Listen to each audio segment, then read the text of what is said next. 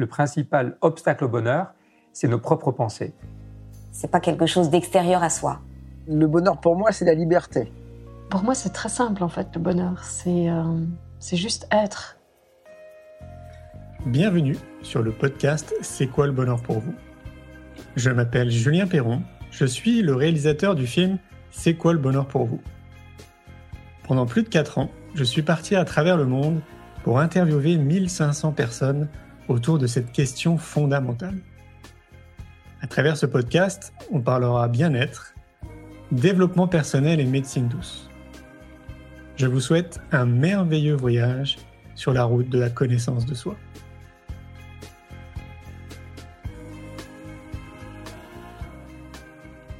Aujourd'hui, j'ai le plaisir de recevoir Arnaud Rioux. Auteur, coach, formateur et conférencier, il a étudié pendant plus de 20 ans les voies de la sagesse orientale auprès de maîtres spirituels de différentes traditions lama tibétaines, yogi indiens, moines et chamans. Il a été reconnu lui-même comme chaman. Il accompagne des groupes et anime des stages, établissant des ponts entre la sagesse des civilisations souvent oubliées et notre monde moderne. Il est l'auteur de nombreux ouvrages dont le best-seller Réveillez le chaman qui est en vous aux éditions Solar. Je vous souhaite une belle écoute. Hello Arnaud. bonjour Julien, bonjour à tous. Comment vas-tu? Ah moi je vais bien, je vais très bien. je, vais très bien, très au calme euh, en Bourgogne, dans mon moulin. C'est une période d'introspection qui, moi, me fait du bien et qui est favorable pour se poser. Donc ça va vraiment bien. Cool. Euh, je, vais, je vais rappeler un peu bah, pourquoi on fait ce live et pourquoi on connaît. Euh, nous, on s'est rencontrés notamment dans le cadre des films que, que j'ai réalisés, donc euh, L'école de l'or pour vous et L'école de la vie, une génération pour tout changer. De là, bah, en fait, euh, on s'est plutôt bien entendu, le courant est bien passé. On a gardé contact. Ensuite, bah, tu es venu au Festival pour l'école de la vie pour donner une conférence.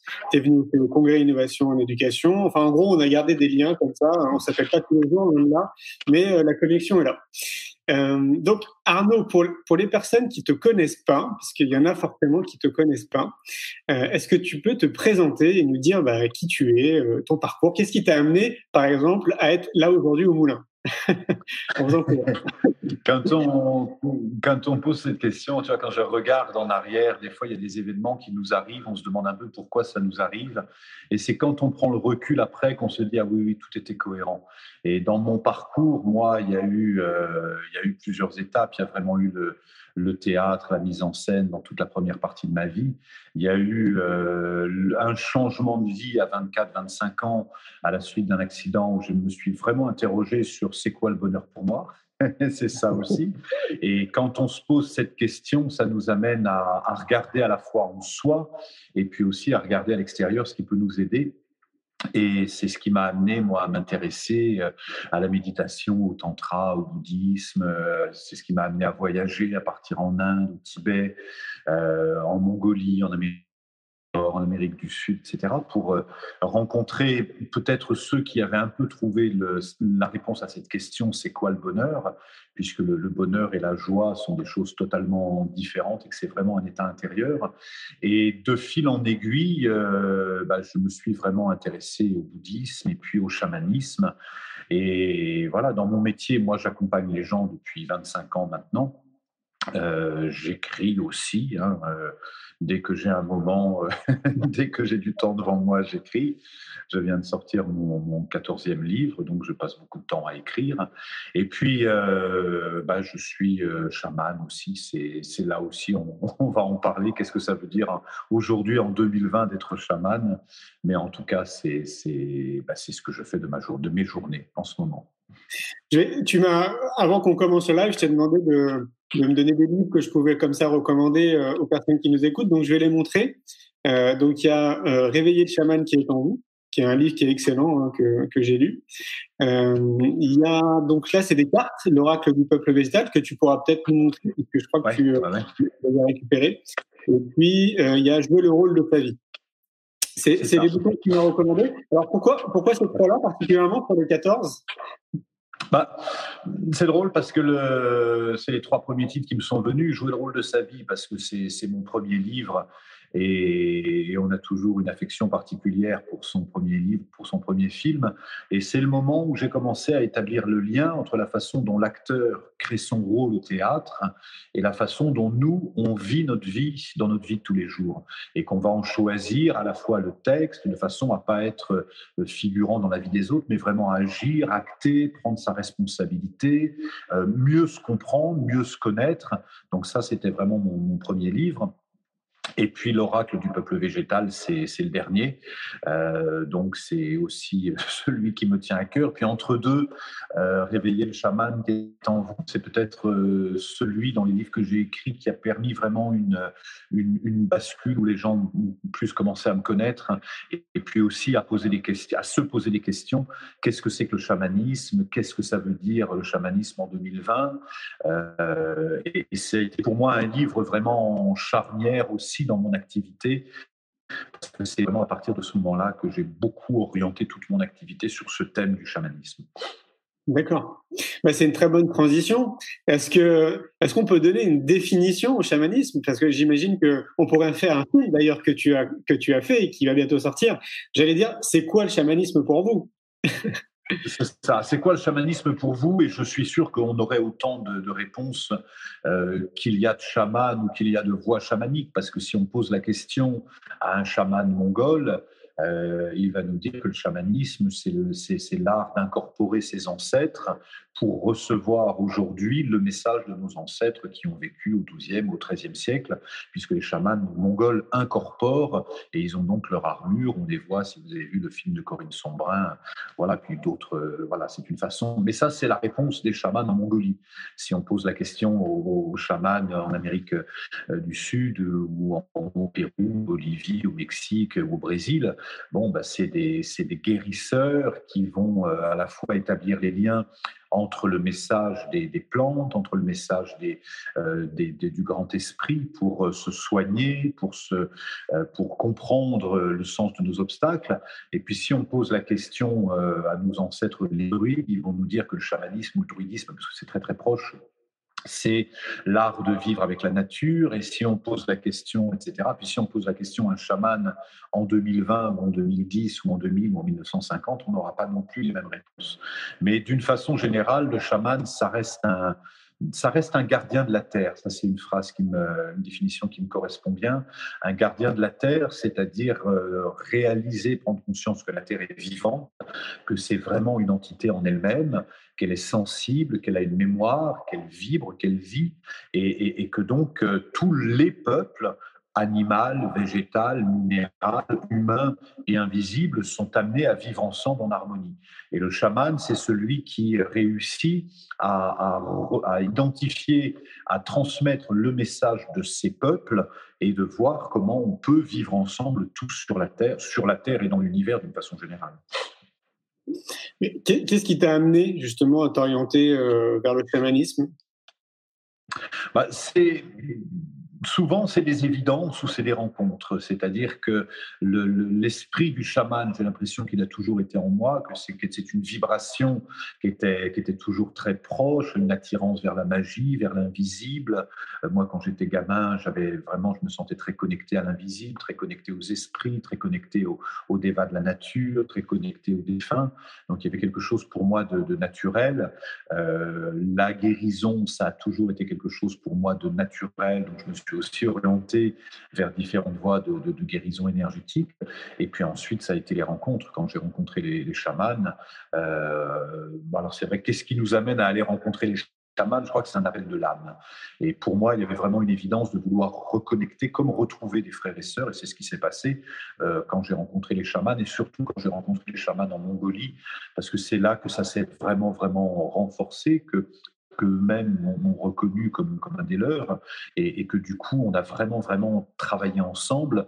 Euh, donc pour moi, ça a été un, passage successif. Euh, la méditation amène à la pleine conscience, amène à, découvrir aussi tous les univers parallèles, et, donc le chamanisme a été un, un prolongement naturel, et j'explore, moi, le chamanisme en étant... En, restant pragmatique. Euh, mais pragmatique, ça ne veut pas dire euh, cartésien et ça ne veut pas dire matérialiste.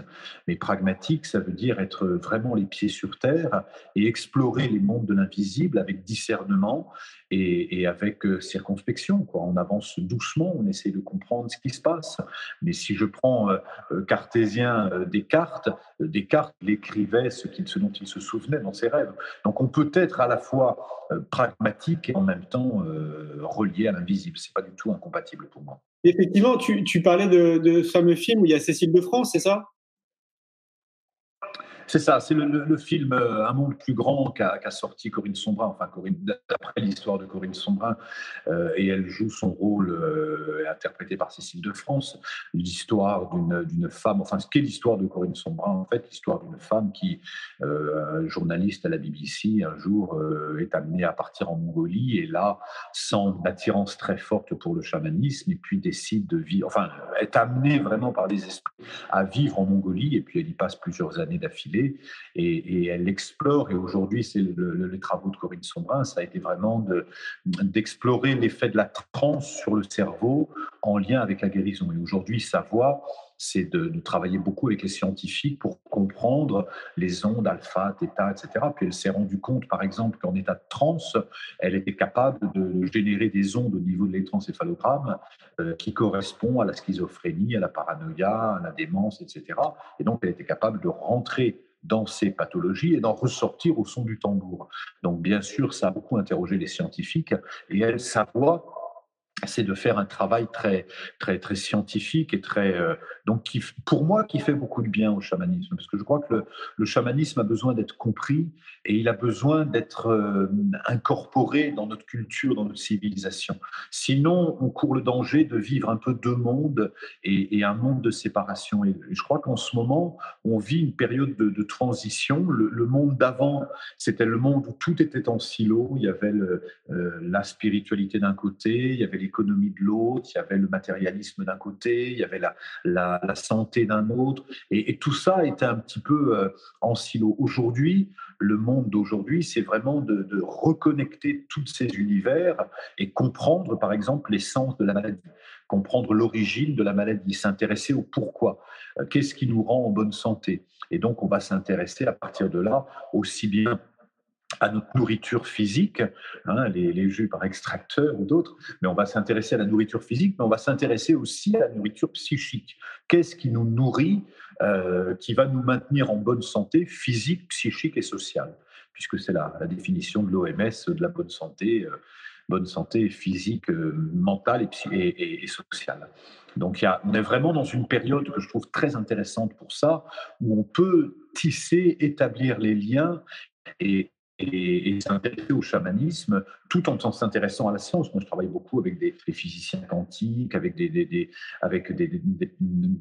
chercheurs qui travaillent sur les neurosciences, et c'est très, très intéressant de voir comment on peut aujourd'hui expliquer scientifiquement, parce que la, science a tellement bougé sur les, les 10-15 dernières années qu'on réussit à comprendre pas seulement le, ce que nous enseignent les chamans, ni la nature du travail des chamans, mais comprendre notre vraie nature, et qu'on a en fait, moi c'est ma voix, qu'on a un pouvoir illimité et que ce pouvoir illimité, il est en sous-utilisation parce que parce qu'on s'est coupé de nous au fil des siècles et que je crois que les nos, ancêtres euh, avaient une meilleure connaissance d'eux-mêmes, avaient une, meilleure connaissance qui était diffusée dans le grand public, que ce soit chez les Incas, chez les Aztèques, que ce soit chez les dans les peuples premiers, il y a une meilleure connaissance de notre de notre potentialité qui est en train de décliner un peu parce qu'on se coupe de plus en plus de notre essence et de notre vraie nature. Je crois que c'est c'est ça le pari d'aujourd'hui, c'est de retrouver ça aujourd'hui.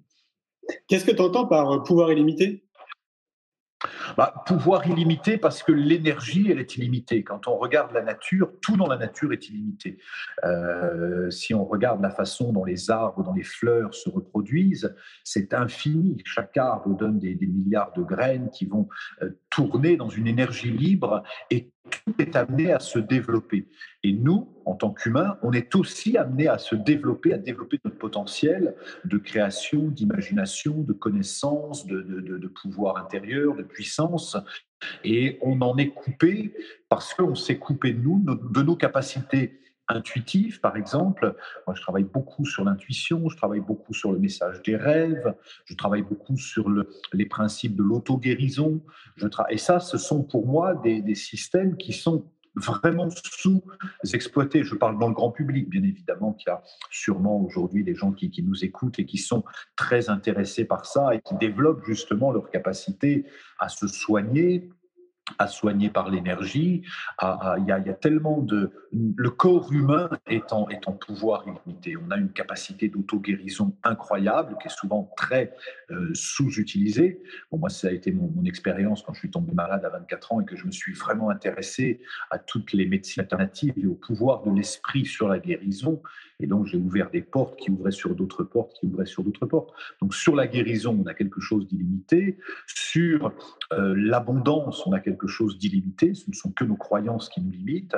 Et puis, sur l'économie, on pourrait vivre beaucoup plus heureux si on faisait tourner l'énergie libre euh, pour réaliser que, en fait, tout est là pour qu'on vive tous ensemble dans ce monde, ensemble, en bonne santé, en bonne abondance. Et ce sont essentiellement nos croyances et les systèmes qu'on a mis en place qui ont généré le fait qu'un tout petit nombre euh, gagne 90% euh, de, des richesses alors qu'un très grand nombre sont, en sont coupés. Donc ça veut dire qu'on a besoin de retravailler notre, notre potentiel et, et c'est là que c'est euh, illimité, quoi, vraiment illimité. Il y a deux questions qui viennent à l'esprit. La première, c'est, tu disais, on nous a coupé. Qu'est-ce que tu entends par on nous a coupé? C'est euh, qui nous a coupé?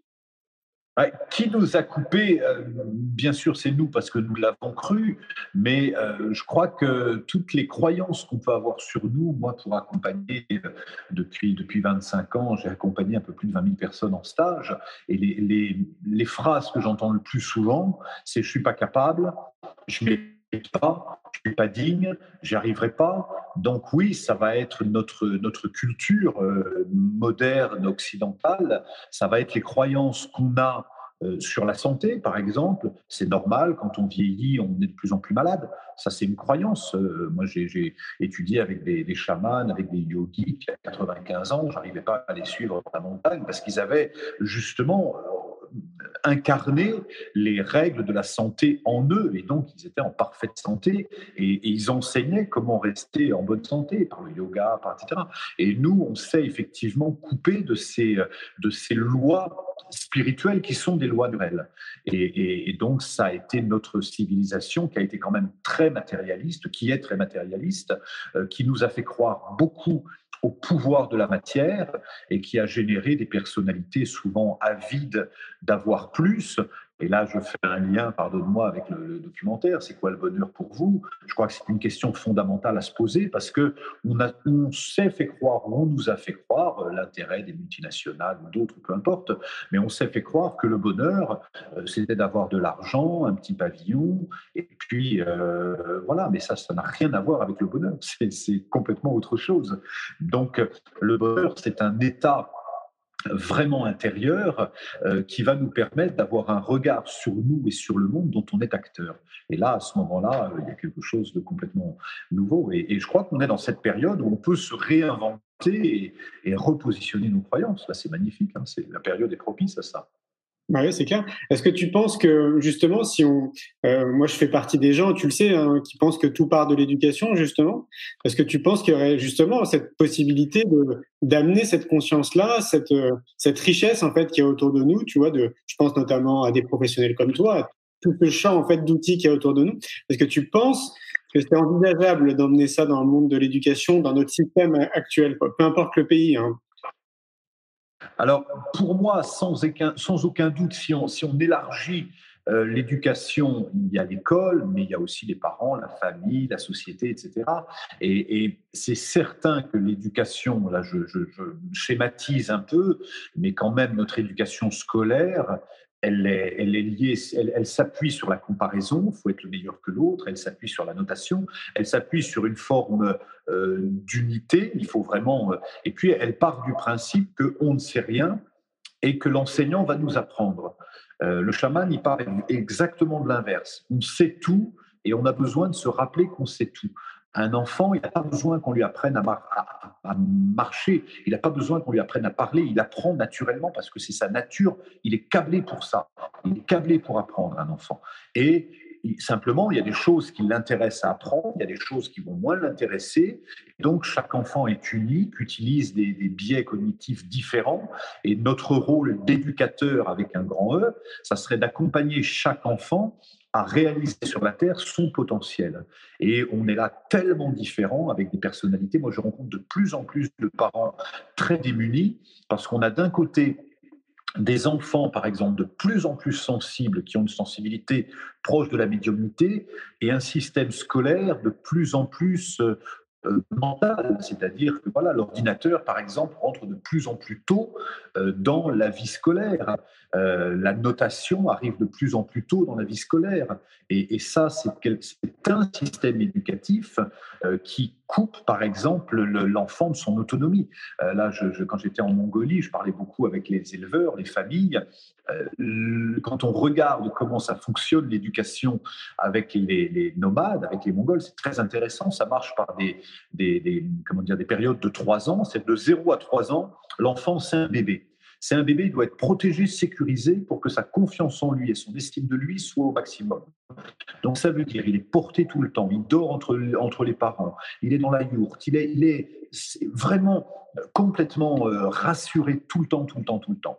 Et puis à partir de trois ans, c'est le moment où on rentre dans un, un nouveau période de trois ans c'est la découverte par tous les moyens. Et là, l'enfant va, marcher, courir, sortir, découvrir les animaux, on va l'emmener partout, on va développer ça.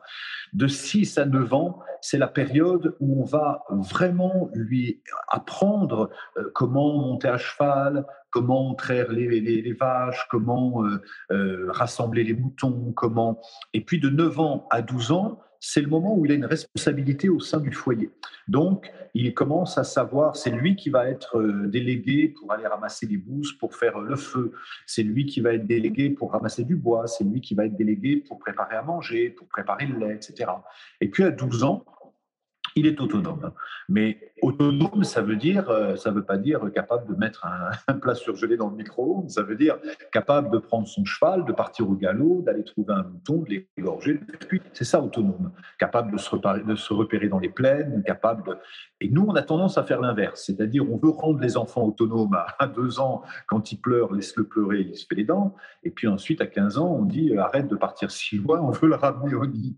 Donc, on fait simplement les choses un peu loin du bon sens, parce que quand on regarde, moi, mon maître, c'est la nature, dans tous les peuples, il y a toujours ça, les dauphins, les, kangourous, les enfants, on les sécurise dans un premier temps, et une fois qu'ils sont sécurisés, on les tourne vers l'extérieur.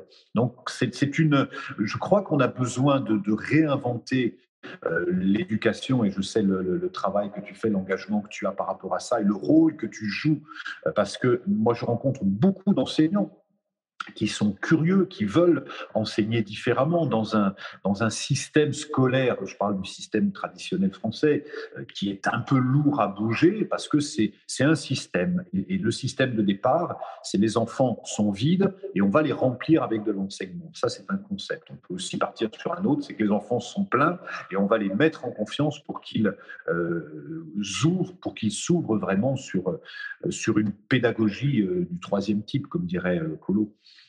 Oui, c'est clair. Tu, parlais que, justement, et ça, je pense qu'il y a un certain nombre de personnes qui n'est pas au courant, qu'il y a quand même des études, il y a des scientifiques qui s'intéressent au, monde du chamanisme. Euh, moi, je t'explique pourquoi je voulais en parler aujourd'hui, si on n'en a pas parlé, en fait, parce que je trouve, tu sais, moi, j'ai créé mon entreprise en 2003. Donc, euh, depuis 2003, eh ben, il y a plus de 17 ans qui sont écoulés. Et donc, à mon sens, il y a vraiment des prises de conscience qui se sont accélérées. Les gens sont beaucoup plus réceptifs au yoga, à la méditation, à la sophrologie. Enfin, il y a plein de mots comme ça qui sont un peu et j'ai le sentiment que de plus en plus, le mot chamanisme, justement, se démocratise, grâce probablement peut-être au film avec Cécile de France, puis à d'autres acteurs comme toi, etc. Mais encore à l'heure d'aujourd'hui, je pense qu'il y a, euh, allez, pour être sympa, peut-être 30% de la population qui est, assez ouverte, en fait, qui se dit, bah, allez, pourquoi pas, effectivement, euh, Euh, juste le pourquoi pas, en fait, ça serait déjà énorme, tu vois, une preuve, preuve d'ouverture. Et, euh, et, le fait qu'il y ait des scientifiques qui s'intéressent euh, à, ce, à ce phénomène, euh, pour moi, c'est important pour les gens qui nous écoutent parce qu'on accorde beaucoup de crédit maintenant euh, dans, dans, notre société aux scientifiques. Dès qu'il y a un scientifique qui s'intéresse à quelque chose, ah ben voilà, c'est bon, en fait, on, on, valide, on valide le process. Donc, est-ce que tu peux développer un peu cette partie? Est-ce que tu as plus d'informations à nous donner à ce sujet? Moi, quand j'ai, quand j'ai écrit ce livre, Réveiller le chaman qui est en vous, je me suis vraiment posé la question, parce que c'était loin d'être une évidence, D'ailleurs, au départ, c'est mon éditeur qui m'a dit, écoute, ça serait bien que tu parles, que tu écrives sur le chamanisme parce que tu en parles beaucoup en privé, etc. Et moi, ma réaction, ça a été de dire non, le chamanisme, c'est un enseignement oral, c'est réservé à quelques-uns, etc. Et, à l'époque, on parlait beaucoup moins du chamanisme qu'on en parle aujourd'hui. Et j'ai dit, si jamais j'en parle, c'est surtout pas, moi, je voulais pas qu'on se dise, ah, ça y est, Ribou, c'est un chaman, qu'est-ce que c'est, etc. C'est pour permettre à chacun de réveiller le chaman qui est en vous. Et quand j'ai dit ça à mon éditeur, elle m'a dit, super, déjà trouvé le titre, maintenant il n'y a plus qu'à l'écrire. Et si je, fais ce pont, et je, crois que euh, à, mon petit niveau, j'ai contribué à, rendre en France, en tout cas, le chamanisme plus, accessible, à le comprendre davantage, c'est qu'il euh, ne s'agit pas pour moi de mettre les chamans en, se disant waouh, il y a des êtres d'exception sur la terre, parce que bien sûr, les chamans sont des êtres d'exception qui ont fait un travail sur eux énorme, qui ont une culture qui correspond à ça. Moi, j'ai appris avec des chamans euh, qui, ne mangent plus depuis des années, qui vivent dans la forêt, qui ne se soignent qu'avec des plantes, qui sont capables, donc qui ont une forme de, de, pouvoir qui correspond à, à leur tradition, à leur culture et à leur lignée aussi. Mais force est de constater que cette transmission, elle est en train de, de, de, de, décliner complètement parce que les chamans en Mongolie quittent de plus en plus les steppes pour se rapprocher de l'Ulaanbaatar et des grandes villes, euh, parce que les chamans d'Amazonie sont de plus en plus décimés, etc. Parce que les chamans ou les hommes médecine amérindiens ont perdu leur culture en partie. Et donc aujourd'hui, je crois qu'on est dans une période de, de transmission d'une forme d'un chamanisme. C'est pour ça qu'il ne s'agit pas simplement de se mettre une plume dans les cheveux en disant ça y est, je suis chaman, mais de comprendre qu'est-ce que c'est que le chamanisme, en quoi ça peut nous aider aujourd'hui en 2020. Et quand on s'intéresse au chamanisme, qu'est-ce qu'il fait le chaman? Il apprend à soigner, donc à se maintenir en bonne santé. Et là, on a beaucoup de choses à apprendre par rapport à ça.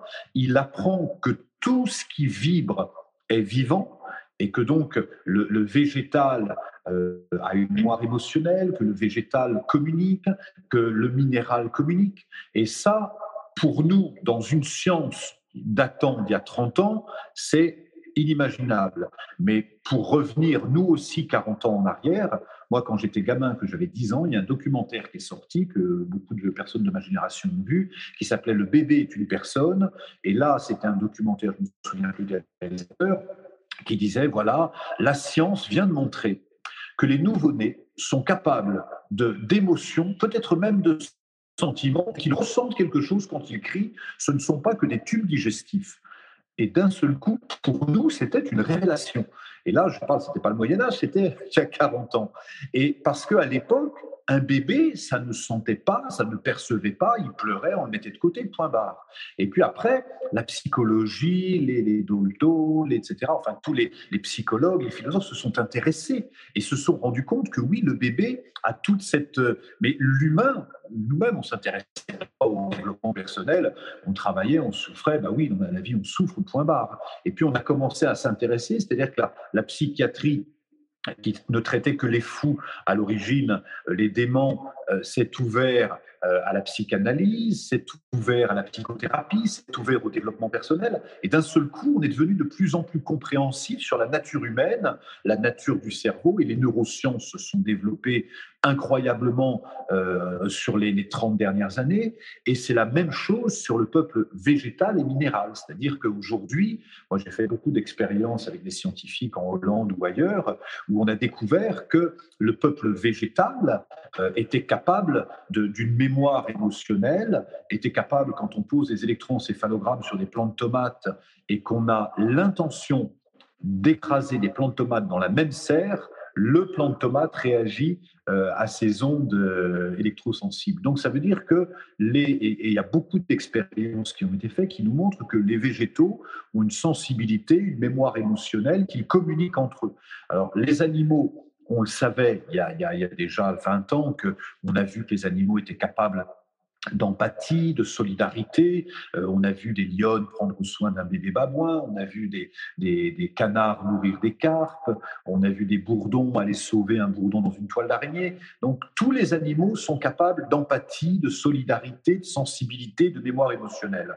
Aujourd'hui, on réalise que les végétaux, c'est pareil, c'est aussi sensible. Quand on arrache un arbre, il souffre. Quand on... Et ça, c'est scientifiquement prouvé.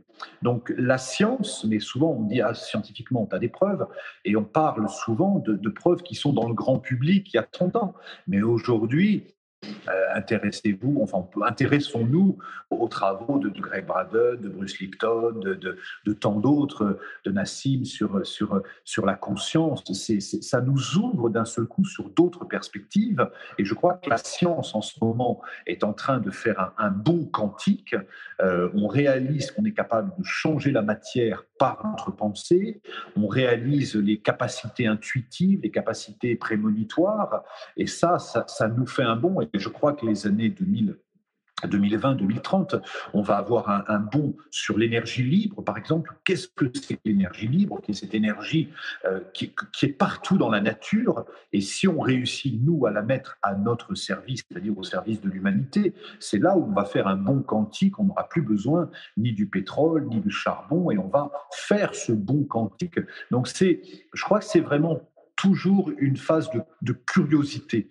Mais il y a, tellement de, documentaires en ce moment qui s'ouvrent, qui se euh, sur la sur la conscience, sur et là en étant un petit peu curieux, on découvre énormément de choses sur euh, voilà sur la conscience humaine et donc sur notre propre nature. C'est pour ça que je trouve cette période euh, fascinante et magnifique. C'est une bonne transition d'ailleurs parce que euh, tu prépares un film depuis un petit moment. Oui. Est-ce que, est-ce que tu peux nous parler? Ben, Je prépare un film parce que quand j'ai découvert les pratiques des chamans en Mongolie, je me suis dit mais c'est vraiment, c'est tellement important de transmettre ça. Et puis quand je transmets par, par les livres, moi j'adore écrire, mais il y a un petit peu une frustration, c'est que le, je trouve que le film rajoute tellement euh, d'images, d'émotions, vient toucher tous nos sens. Donc j'ai eu envie de, de créer ce film, de réaliser ce film qui s'appelle Etougen. Donc, on est en train de travailler dessus. On l'a commencé il y a un peu plus de deux ans. C'est très long de réaliser un film. Et on établit le lien entre le message des chamans et le monde moderne, que ce soit sur le plan scientifique, que ce soit sur le plan écologique, que ce soit sur le plan économique. Et donc, on a, euh, donc on a tourné en, Mongolie, on devait tourner en Amazonie, mais avec les, raisons qu'on sait, on n'y est pas allé. Et donc, on a interviewé des chamans euh, japonais, euh, néo-zélandais, maoris. voilà, il y a énormément de chamans, mais il y a aussi des scientifiques, il y a des économistes, il y a des philosophes. Et donc, on, fait vraiment un témoignage pour comprendre, intégrer davantage le chamanisme dans notre monde moderne. Donc on espère sortir le film, on espère, on est bien parti pour le sortir au printemps, et puis là, on va, ça va se diffuser à partir du printemps, ça sera bien. Tu peux nous rappeler le nom? Etougen. Etougen, c'est la déesse de la terre en Mongolie. Et il est dit que c'était le nom d'une montagne. Et quand cette montagne était contrariée, elle avait des, soubresauts, parce que quand on était négligent avec la terre, la montagne avait des soubresauts et que ça créait des tremblements de terre et des tsunamis et des typhons. Et donc euh, là aussi, les choses sont tellement bien faites. Là, en ce moment, la, montagne euh, ou la terre-mer est tellement bouleversée. Il y a autant de plastique. En 2020, il y a autant de plastique dans les océans qu'il n'y a de poissons on a exterminé 40%, euh, enfin 90% de, de, tous les, le peuple souterrain et des, insectes souterrains. Enfin, c'est un, on ne vais pas refaire le, le laïus écologique, on le sait tous. Mais par contre, la question, c'est qu'est-ce qu'on peut faire maintenant et comment on peut changer nous-mêmes. Et c'est notre génération, c'est nous qui avons généré. C'est pas, pas dans 20 ans qu'on va se dire, tiens, les terres sont stériles, ça sera trop tard. Donc, ça va nous demander une, remise en, en forme vraiment importante de qu'est-ce qu'on veut faire dans ce monde. Et la question du bonheur, je fais le lien. Est-ce qu'on peut être heureux dans un monde qu'on a complètement détruit quoi. C'est impossible. On n'est pas séparés les uns des autres. Donc on est obligé à un moment donné de synthèse à l'écologie. Là aussi, il y a 20 ans, c'était un petit parti d'être écologiste, c'était les écolos. Enfin, aujourd'hui, on est, on est obligé d'être tous écologistes. D'être, c'est le seul combat qui a du sens. C'est parce que voilà, tous les autres vont découler le, réchauffement climatique, le déplacement des populations, tout ça. On est tous concernés par ça. Qu'on vive dans la, dans la terre. Et là maintenant, on s'en rend compte. Avant, on se disait c'est loin de chez nous, mais loin de chez nous aujourd'hui, ça ne veut plus rien dire. Il y a juste la terre et on en prend mieux conscience. Donc c'est ce qu'on n'apprend pas par la douceur, on l'apprend par la, par la douleur. Tu as le privilège euh, d'être en contact avec euh, moi ce que j'appelle les grands maîtres spirituels un peu partout dans le monde, euh, de, de, ces échanges que tu peux avoir avec eux, de, ce que tu vis avec eux. Est-ce que est-ce que tu penses qu'il y a un message à transmettre derrière tout ça? Est-ce que eux te transmettent des messages qu'ils qui, aimeraient justement qu'on bah, que ça soit diffusé à travers le monde? Euh, comment ça se passe en fait quand tu es en contact avec eux? Parce que, comme tu dis, c'est quand même, euh, on sait bien qu'ils sont en train de s'éteindre euh, de jour en jour et que probablement que cette richesse culturelle et spirituelle va disparaître. Mm. Est-ce que toi, tu as, voilà, je sais pas, as, quelque chose à nous dire à propos de ça, de toutes ces rencontres? Oui, oui. On, on, compare souvent le, le, le, chamanisme, on pourrait dire la même chose de la sagesse d'une façon générale, on la compare souvent à l'eau. Et, l'eau, elle peut prendre plusieurs formes. Ça peut être un torrent, ça peut être un lac, ça peut être de l'eau croupie, ça peut être de la pluie, ça peut être de la vapeur. Et le chamanisme euh, s'est passé un peu par toutes les phases et pendant très longtemps, c'est resté un petit peu comme de la vapeur, c'est-à-dire que c'était là sans être incarné. Et là, ça reprend son flot. Et le message que j'ai des, chamans d'une façon générale, et peut-être ça va, ça va rééquilibrer l'état dans lequel on est. Moi, je sens que les gens aujourd'hui sont très très inquiets parce que si on reste sur un plan euh, comment dire, horizontal, on va être très inquiet en se disant, mais alors qu'est-ce qu'on va faire masque, et l'épidémie, le confinement, et, donc c'est anxiogène. Et il y a quelque part, il n'y a pas d'espoir, enfin il y, a, quelque chose qui reste quand même très, très sombre dans tout ça. Par contre, si on s'aligne au niveau vertical, et qu'on se rappelle qu'on vit de toute façon une transition. On ne pouvait pas continuer ce monde comme on vivait, on allait dans le mur, on y est déjà. Et on a besoin d'une grande, grande transformation. Et si on est là en ce moment, c'est que nous sommes, nous, la génération de cette grande transformation. Et comme il y a eu la chute de l'Empire romain, la chute des Ottomans, la chute. Là, on vit la chute d'une civilisation et la naissance d'une autre.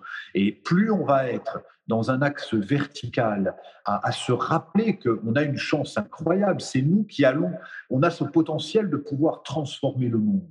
Et là, à ce moment-là, oui, ça a du sens. Mais quand on quitte un vieux costume, une vieille maison, et qu'on n'a pas encore la nouvelle, on se dit, mais c'est pas confortable, je veux pas. Et là, on est dans cette période-là. On est au cœur de ce pic-là. Les, les, les, astrologues diraient, c'est le début de l'ère du Verseau. Hein, une ère, ça dure 2150 ans, donc on est à la fin de l'ère du poisson, on rentre dans l'ère du verso, et, c'est cette période vraiment de transition qu'on est en train de vivre en ce moment.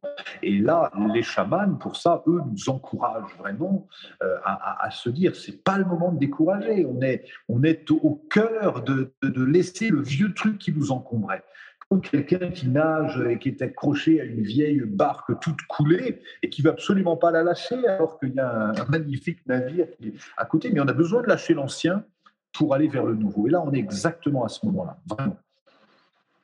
Qu'est-ce que tu pourrais recommander justement à ces personnes en fait qui, euh, nous écoutent là et qui vont écouter aussi plus tard, hein, parce que ça sera en replay?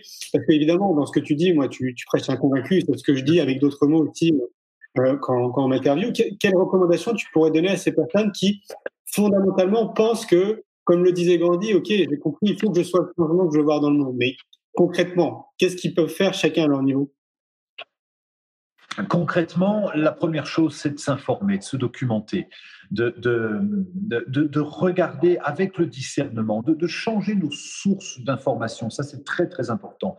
D'aller euh, chercher, il y a tellement de sources sur Internet, tellement de... Alors, ça va nous aider à développer le discernement, mais on n'est jamais dans, une intelligence globale en n'ayant qu'une seule source d'information. Donc, d'être curieux, d'être, euh, d'échanger entre nous et, et de nous-mêmes ne pas être... Moi, j'aime bien poser ces deux questions-là. Quand il y a eu ce, ce documentaire, je ne vais pas trop revenir dessus, mais juste en deux quand il y a eu ce documentaire Qui est sorti, ça a tout de suite fait la dualité. Ceux qui disaient c'est incroyable, hein, et d'autres qui disaient mais non, c'est comment dire, c'est des fake news, etc. Et moi j'aime bien à chaque fois que je regarde un documentaire me dire et si c'était vrai, et de me dire et si c'était faux? Donc quand j'écoute les médias officiels, je vais dire et si c'était faux ou et si c'était vrai. Et quand j'écoute des médias alternatifs, je me dis et si c'était vrai ou et si c'était faux. Donc déjà de prendre cette perspective de façon parce qu'on va avoir besoin de toute façon pour concevoir. C'est Einstein qui disait ce n'est pas en étant dans l'état d'esprit dans lequel on était qu'on va résoudre un problème, mais on a besoin de changer de paradigme. Donc la première chose, c'est d'ouvrir notre esprit en se disant et si c'était vrai et si c'était faux, parce que je crois que les changements qui, vont, qui nous attendent dans les dix ans qui viennent, ils sont phénoménaux. Si je parle de l'énergie libre, par exemple, qui sera vraiment l'alternative à mes yeux, et donc ça va nous demander d'ouvrir complètement notre potentiel, parce qu'on se dit, mais c'est pas vrai, je ne crois pas. Intéressons-nous à ça. Donc, se documenter, en parler, échanger avec nous euh, à tous les niveaux. Euh, ensuite, il y a nos actions nous-mêmes au quotidien. Et là, il y a tellement de choses pour développer les circuits courts. C'est prendre la responsabilité aujourd'hui, si on achète un t-shirt à 3 euros dans telle boutique, d'être conscient que si on l'achète à 3 euros, ça veut dire qu'il a été fabriqué par les prisonniers chinois ou par les enfants indiens, il n'y a pas d'autre alternative. Donc, se poser la question, qu'est-ce qui fait que quel est l'impact et la responsabilité en tant qu'humain quand j'achète ça, quand je dis ça, quand je fais ça? Et donc, être vraiment attentif au niveau de l'alimentation, au niveau de ce qu'on achète, privilégier les, circuits courts, moins de chimie, plus de, commerce équitable, plus de commerce euh, de, en, circuit court, en local, en régional. Avoir cette phrase de Colline Serrault, euh, voir globalement et agir localement.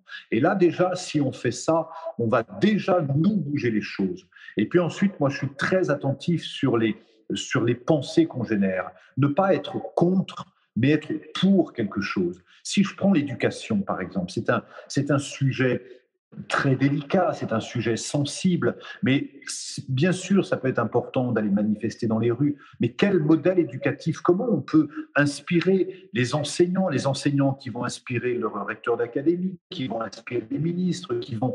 On a tous en fait un potentiel d'influence très fort. C'est valable pour l'éducation, c'est valable pour la santé. Au niveau de notre santé, si d'un seul coup on prend notre santé en main, qu'on s'intéresse aux façons de rester en bonne santé, on va contribuer à changer le système de santé en France. L'économie, c'est pareil. Si on privilégie plutôt les banques équitables, plutôt, euh, plutôt que... On, va jouer comme ça. Il y a certaines banques plus locales, plus listes, plus... Donc c'est faire en sorte d'être beaucoup plus conscient et dans notre quotidien, sur les déchets, sur le tri des déchets, etc., à tous les niveaux, on peut agir. Et plus on sera nombreux, parce qu'on est tellement nombreux sur la Terre et, à se demander euh, qu'est-ce qu'on peut faire. Et il y a tellement d'actions justement qu'on peut, qu'on peut réunir et, qu'on peut incarner, et c'est le moment de le faire. On vit là en ce moment une période qui est, euh, comme tu le soulignes, qui est quand même très particulière, qui est très anxiogène, euh, où on peut euh, effectivement bah, se sentir pas très bien, un peu démuni de tout ce qui se passe. Malgré ce contexte, selon toi, quelles sont toutes les raisons d'être optimiste pour le futur?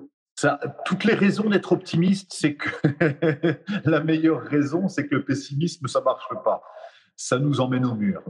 Hein. Euh, euh, la deuxième raison, pour euh, paraphraser Voltaire, c'est que être optimiste, c'est bon pour la santé. Voilà. quand on regarde le passé, on, a deux moteurs en fait. Le premier, c'est la peur. Le deuxième, c'est le désir. Plus on a de désir, moins on a de peur plus on a de peur, moins on a de désir. Et dans toutes les situations, quand on regarde, euh, quand tu as lancé ton film, tu devais avoir la trouille au ventre de te dire oh, je vais pas me lancer dans un film, c'est difficile, c'est cher, c'est lourd, etc. Et puis en même temps, il y a un désir qui est plus fort. Mais quand on regarde dans le passé, toutes les fois où on a eu peur sur des choses qui ne sont jamais arrivées, il y a tellement de choses où on se dit, mais si ça, ça arrive. Et comme pour les chamans, on attire ce en quoi on croit, plus. Dernièrement, quelqu'un me contactait en me disant, mais comment on va faire si les vaccins sont obligatoires et qu'on ne veut pas être vacciné pour voyager? Ma réponse est simple, c'est aujourd'hui, il n'y a pas de vaccin obligatoire. De toute façon, il n'y a pas de vaccin tout court. Donc la question ne se pose pas. Et quand elle se posera, à ce moment-là, on verra. Mais, mais quand euh, j'avais 10 euh, ans et que je me disais, mais comment je vais faire si je dois prendre le train tout seul un jour? Bah, ça se posait pas, j'avais 10 ans. Mais par contre, quand j'ai été en âge de prendre le train tout seul, bah, j'avais acquis la maturité pour prendre le train tout seul. Donc, qu'est-ce qu'on va faire dans trois mois? Moi, je n'ai pas la réponse aux questions. Hein. Mais si on m'avait dit il y a un an, Arnaud, tu vas être confiné pendant six mois, euh, ton film, tu ne pourras pas partir au Brésil, tu ne pourras pas faire tes stages, je, serais rentré dans une panique, c'est certain. Donc, je n'aurais même pas pu l'imaginer. Je me serais dit, non, tu es complotiste, c'est pas vrai. Et pourtant, quand ça arrive, bah, moi, je n'ai jamais autant communiqué que pendant le confinement. Euh, j'ai jamais autant développé mon activité que pendant le confinement. J'ai jamais, je me suis jamais senti autant libre que depuis je suis interdit de sortir. Donc c'est parce que la parole devient plus directe, devient plus. Donc quand on a de la peur, la peur c'est une émotion saine, c'est de descendre toi pour se dire quel est le besoin qui est menacé par cette émotion à laquelle je tiens vraiment. Si, par exemple, j'ai peur de ne plus être libre, donc ça veut dire que je considère que j'ai besoin de liberté et comment je peux incarner mon, ma liberté au quotidien, dans mes relations, dans ma liberté de parole, dans, dans mes choix, dans mon métier, etc. C'est vraiment utiliser les émotions pour se dire qu'est-ce que nos émotions nous disent à nous. Et là, à ce moment-là, on va bénir cette, cette période que certains trouvent anxiogène, qui ne l'est pas en droit, mais qui nous apprend quelque chose. Oui, c'est clair. Est-ce que toi, dans, dans, ton quotidien, Arnaud, tu, euh, tu as mis en place, euh, moi, ce que j'appelle une routine? Tu vois, je te disais, par exemple, ce matin, moi, je me, oui. je suis l'extracteur, euh, et moi, j'ai mis en place une routine dans ma vie depuis une vingtaine d'années. Euh, parce que je pense que c'est parmi les mécanismes justement qui nous permettent d'être bien dans notre corps, d'être bien dans notre tête, peu importe les événements qui sont autour de nous, parce que bah, on est parti du principe que la priorité avant tout, c'était d'abord s'occuper de nous. Est-ce que toi, tu as cette routine aussi que tu mets en place dans ton quotidien qui pourrait peut-être inspirer les gens justement qui nous écoutent? C'est certain que j'en ai une et c'est une routine qui se développe, une pratique qui se développe encore plus maintenant. Euh, on, a à peu près dans notre journée, dans les actions qu'on fait, 3 à 5 des actions qui sont nouvelles sur les nouveaux paradigmes. Tout le reste, c'est des répétitions d'habitudes du passé. Donc ça veut dire qu'on agit comme ça parce qu'on le faisait hier, même si c'est idiot, même si c'est débile, oui, mais c'est comme ça que ça se fait. Donc si on veut se changer, il faut changer son état d'esprit. Donc moi, je commence comme ça dès le matin. La première chose, enfin je commence même la veille au soir, mais, mais avant de m'endormir le soir, par exemple, il y a, y a la partie consciente, la partie inconsciente. Moi, j'ai besoin de nourrir le lien avec mon inconscient, la partie de moi qui sait. Et donc, toutes les nuits, avant de m'endormir, je fais ça. Je fais ça avec un verre d'eau et puis euh, c'est juste une façon d'engrammer, de, de, créer un repère. Je pose une intention. Je dis voilà, je demande pendant la nuit à euh, mieux communiquer avec mon inconscient, à mieux communiquer avec ma nature profonde et réactiver les codes ADN des qualités dont je vais avoir besoin demain. Et puis j'écris ça sur un papier. Je plie le papier en deux, en, quatre. Je pose un verre dessus. Je bois la moitié du verre et je pose le verre dessus. Et puis je laisse passer la nuit, je m'endors, et le matin, quand je me réveille, la première chose, je me réveille pas trop vite, je prends le temps de, de, rêver, tiens, c'est drôle ça ce que je dis, je prends le temps de me souvenir de mon rêve, et en disant ça, je me souviens que cette nuit, j'ai rêvé que euh, j'accompagnais un groupe et que dans ce... C'est drôle parce que j'y pensais pas du tout en, au début de l'interview. Mais en fait, c'est le rêve que j'ai fait cette nuit. J'étais avec un groupe et on m'avait invité dans une école. Et école, il y avait une course, euh, il faisait une course. Et puis je voyais un petit enfant qui était, euh, qui était bien parti, puis au bout de 10 mètres, il disait Oh, je suis fatigué. Il commençait à ramper par terre en disant Je suis fatigué, je suis fatigué. Et tout le monde lui passait derrière et lui passait devant. Et puis à un moment donné, il voit que tout le monde lui a passé devant et il y avait un autre petit enfant tout petit qui courait derrière, mais alors tout doucement, tout doucement. Et celui qui était au sol le regarde et décide de se lever et il continue à courir. Et après, moi j'étais là, je l'accompagnais, je lui dis Qu'est-ce qui fait que tu as trouvé l'énergie de te relever à courir? Tu vois, c'est que tu as trouvé une motivation. La motivation, c'est que tu voulais pas être le dernier. Donc, dans la vie, on a besoin de trouver des motivations. Et c'est drôle parce que ça fait le lien avec ce que j'ai dit au début de l'interview sur la motivation qu'on va donner à chacun.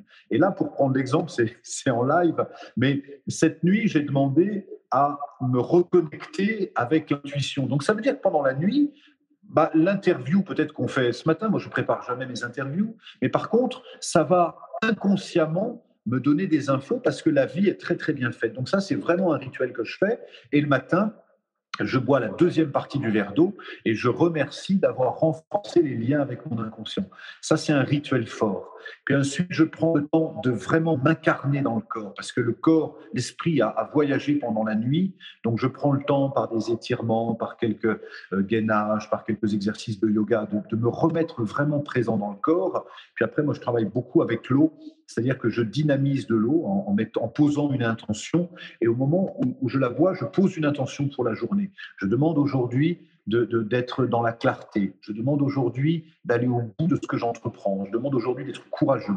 Et donc, je pose une intention et ensuite, je, regarde quelle couleur je veux donner à ma journée. Est-ce que je veux que ça soit une journée très active? Est-ce que je veux que ça soit une journée très douce? Et une fois que l'intention est posée, après, je me laisse porter par ce qui me surprend. Et il y a comme ça plein de rituels dans les moments clé au moment de la douche, par exemple. Je, bon, là, je suis en train de m'initier à la douche froide. c'est pas, mais c'est vraiment intéressant parce que ça me fait changer les paradigmes. Je me rends compte que ça me fait du bien sur un plan. Mais par contre, quand je prends la douche, toujours, je me dis voilà, la douche permet de nettoyer toutes mes vieilles croyances. Quand je mange, je bénis la nourriture, je remercie la nourriture, je remercie la nourriture de me nourrir et de me donner les oligo-éléments, les vitamines, les, tout, tout ce dont mon corps a besoin. Donc j'utilise toutes les choses du quotidien, de l'incarnation, pour nourrir mon esprit. Et j'aime cette phrase de Théard Deschardins qui dit On n'est pas sur la terre pour vivre une expérience spirituelle, mais pour permettre à notre âme de vivre une expérience temporelle. Donc l'intention que je pose le matin, c'est de permettre à mon âme de vivre cette expérience temporelle dans la journée que je vais passer. C'est top. Je vois que ça, ça, ça file. Hein. Euh, il nous reste encore cinq minutes. J'aime bien faire une heure, pas plus, parce qu'après, que ça fait un peu beaucoup. Euh, quels, sont euh, tes, tes, prochains projets là pour, pour les prochaines semaines, les prochains mois? Donc, on a compris le film en printemps 2021. Euh, euh, est-ce qu'il y a d'autres choses? Pas une lecture d'un autre livre Dis-nous. Euh, bah, ce qui est très étonnant, c'est que justement, le projet, c'est de vivre sans projet, parce que comme on n'arrive pas du tout à se projeter, je ne sais pas combien de temps va durer le confinement. Si ça va durer un mois, trois mois, six mois, si on aura d'autres, si les voyages, etc. Donc ça m'oblige à être prudent dans les programmations que je fais. Je devais partir dans le désert euh, en janvier, j'ai prévu de partir en Mongolie en mai, j'ai prévu de partir en Inde en été, et j'ai aucune idée de savoir si je vais y aller. Donc ça m'amène déjà à être vraiment dans l'instant. C'est vrai que dans l'instant, Là, je multiplie les formations en ligne. On a mis tous nos programmes en ligne pour permettre aux gens, parce que euh, je ne sais pas quand on a bien sûr un calendrier de stage en présentiel, mais dans le doute, comme on ne sait pas si ça aura lieu, je mm, développe aussi les formations en ligne. Et là, je remets tous mes programmes en ligne. Et puis, euh, bon, bah, l'écriture, parce que c'est ma seconde nature, j'ai encore un, livre sous le coude. Moi, je suis un peu comme toi, j'ai besoin d'avoir beaucoup de projets. Et puis, dans ce ralentissement, le, Moulin de Beaupré, euh, qui est le lieu où je développe une partie de mes stages, je me rends compte que là, ça fait du bien aussi qu'on soit un peu en confinement. C'est une période bénéfique pour faire des travaux, pour tout ranger, pour remettre les choses à plat. Et on se rend compte qu'un lieu, c'est comme nous-mêmes, ça a besoin de se reposer. Donc là, je vis assez pleinement l'hiver, en fait, et, ça me fait du bien. Je te disais tout à l'heure, avant le début du live, que je n'étais pratiquement pas sorti depuis le mois de mars, c'est-à-dire depuis le début du, du premier confinement. Je n'étais pratiquement pas sorti de mon moulin, alors que 2019, je suis, j'ai donné à peu près 200 euh, interventions, conférences et stages partout dans le monde. Et, là, ça me fait du bien. Donc, je, je réapprends à être dans une période plus hivernale et qui rentre bien en, adéquation avec la période. Génial. Et pour, pour, le mot de la fin, ce qui me vient à l'esprit, c'est euh, qu'est-ce que euh, qu'est-ce que tu pourrais euh, recommander de mieux aux personnes pour les pour les prochains jours, les prochains mois, les, les prochaines années là qui qui, qui arrivent devant nous? J'aime dire, pour, pour s'appuyer sur la période, si on ne peut pas sortir à l'extérieur, rentrons à l'intérieur. C'est vraiment cette période une période propice ça sera dans les livres d'histoire. Dans 20 ans, dans 50 ans, on en reparlera. Comme on parle de la grippe espagnole, on, en parlera. Et donc, on est en train de créer l'histoire. Et je fais vraiment le vœu de, prendre cette hauteur, même si je suis complètement conscient et j'encourage et je suis révolté ces petits commerces qui sont en souffrance par le confinement, et je suis sur un plan militant par rapport à ça. Mais sur un autre plan, le chaman, on va prendre la hauteur en se disant, c'est un ralentissement nécessaire, on a besoin de se réinventer, et donc de ne pas repartir comme on était, c'est un moment hyper privilégié pour ça. Donc, interrogeons-nous, voyons-vous soit le changement, comme dit Gandhi, soit le changement que tu veux voir en ce monde, c'est le moment plus que jamais pour se réinventer. C'est parce que nous, on va se réinventer qu'on va sortir. Moi, je crois qu'il y aura vraiment quelque chose le 21 décembre, parce qu'on rentre dans le solstice, les jours vont être plus longs, et jusqu'au 21 mars, on va avoir des périodes de transformation très fortes. C'est vraiment un moment, puis ça correspond à l'hiver aussi, un moment pour rentrer en nous, pour, pour se remettre en question, pour rentrer dans l'amour de nous, parce qu'il n'y a pas d'amour de l'autre sans amour de soi, pour rentrer sur la, développer la confiance en nous. Parce que quand on va ressortir pour le nouveau monde, on va avoir besoin d'être en énergie. On ne pourra pas sortir de ce confinement en étant fatigué, sinon on va se prendre des... Donc on aura besoin de sortir en étant vraiment ancré, vraiment déterminé sur ce qu'on veut. Et là, je garde beaucoup d'espoir à ce moment-là. Super. Merci beaucoup Arnaud. Merci pour, euh, pour cet échange. C'était encore euh, très riche. Avec plaisir. Et puis moi, je te remercie aussi, je tiens à le faire parce que tu fais partie de ces, ouvreurs de porte dans le, monde du, développement personnel, de l'éducation, à, avoir cette curiosité à passer par les livres, les films, les conférences et surtout à ne pas cloisonner euh, par, par euh, l'éducation d'un côté, le chamanisme de l'autre. Et pour moi, tu es vraiment très, très inspirant. Donc je te remercie de cette interview, puis je te remercie d'une façon générale de ton œuvre. Voilà. Merci Arnaud, merci beaucoup. Un grand merci pour votre écoute. J'espère que vous avez passé un bon moment avec nous. Je vous invite à prolonger l'expérience en regardant mon film C'est quoi le bonheur pour vous? Vous le trouverez assez facilement sur YouTube. Si vous souhaitez ancrer davantage les choses, nous avons créé le jeu de cartes C'est quoi le bonheur pour vous qui vous permettra de mieux vous connaître et de mieux connaître les gens avec lesquels vous allez jouer de manière ludique et bienveillante. Vous me retrouverez assez facilement sur les réseaux sociaux si vous souhaitez qu'on échange en direct. Et merci de nous laisser des messages ou des avis, des commentaires. Ça fait vraiment plaisir et je prendrai une grande joie à vous répondre. En attendant, je vous souhaite une très belle route et je vous retrouve maintenant la semaine prochaine pour un nouvel épisode du podcast C'est quoi le bonheur pour vous?